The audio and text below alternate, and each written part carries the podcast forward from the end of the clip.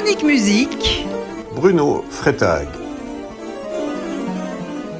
Savez-vous qu'il existe un Pavarotti juif?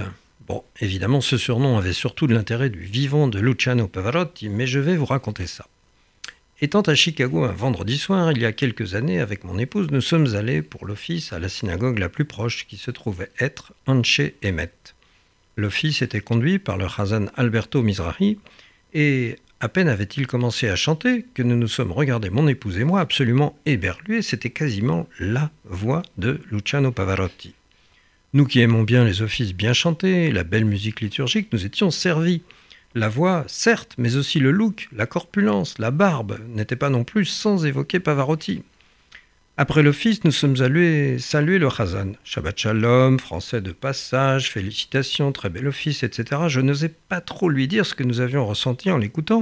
J'hésitais à lui parler de cette comparaison qui s'était pourtant imposée à nous.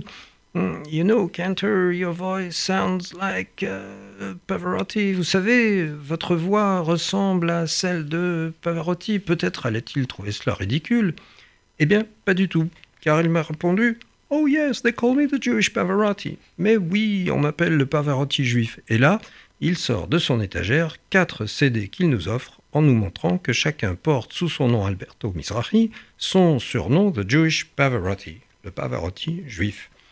Alberto a fait de solides études à la fois musicales et théologiques. Il était un peu tenté par une carrière lyrique et il avait chanté plusieurs fois sur des scènes d'opéra. Qu'est-ce qu'il avait finalement orienté vers la Chazanout Eh bien, c'était tout simplement la foi.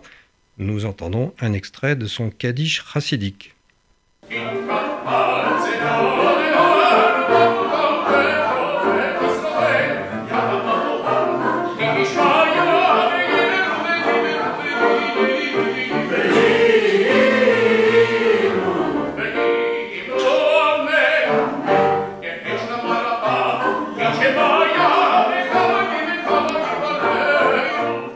En cette année 2020, la synagogue de Chicago Anche Emet fête les 30 ans de présence de son Chazan Alberto Mizrahi.